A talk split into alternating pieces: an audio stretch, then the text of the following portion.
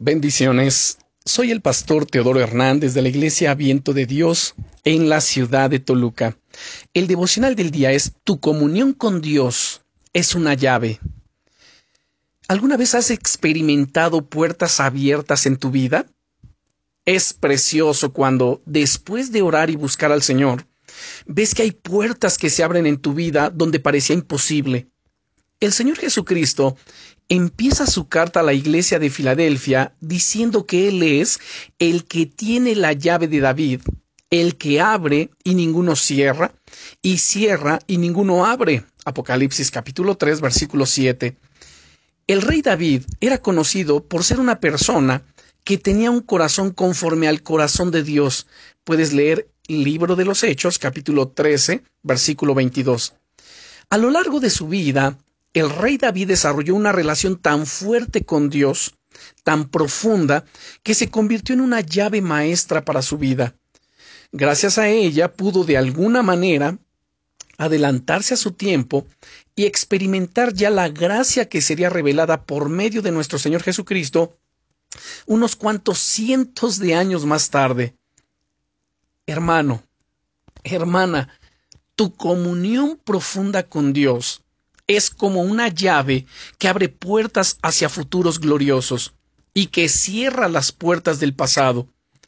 Escucha esta promesa del Señor Jesucristo que hace en Apocalipsis capítulo 3 y versículo 12, diciendo, Al que venciere, yo le haré columna en el templo de mi Dios, y nunca más saldrá de allí, y escribiré sobre él el nombre de mi Dios, y el nombre de la ciudad de mi Dios, la nueva Jerusalén, la cual desciende del cielo de mi Dios y mi nombre nuevo.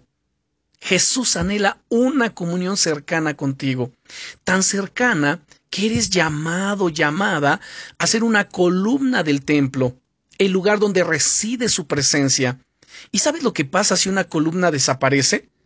Que la, que la estructura de todo el edificio sufre.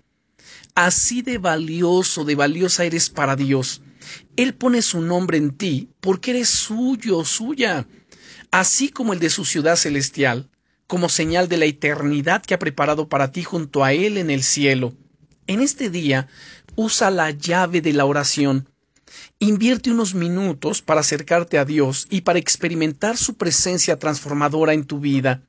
Él tiene cosas gloriosas y preciosas para ti. Oremos. Señor, quiero agradecerte en este momento por todas estas promesas maravillosas. Qué maravilloso, glorioso es saber que tienes tus ojos puestos en mí y que un día me llevarás a tu presencia. Señor, ayúdame a fortalecer mi relación contigo en oración, a acrecentar mi comunión, a conocerte cada día más, en el nombre del Señor Jesucristo. Amén. Bendiciones.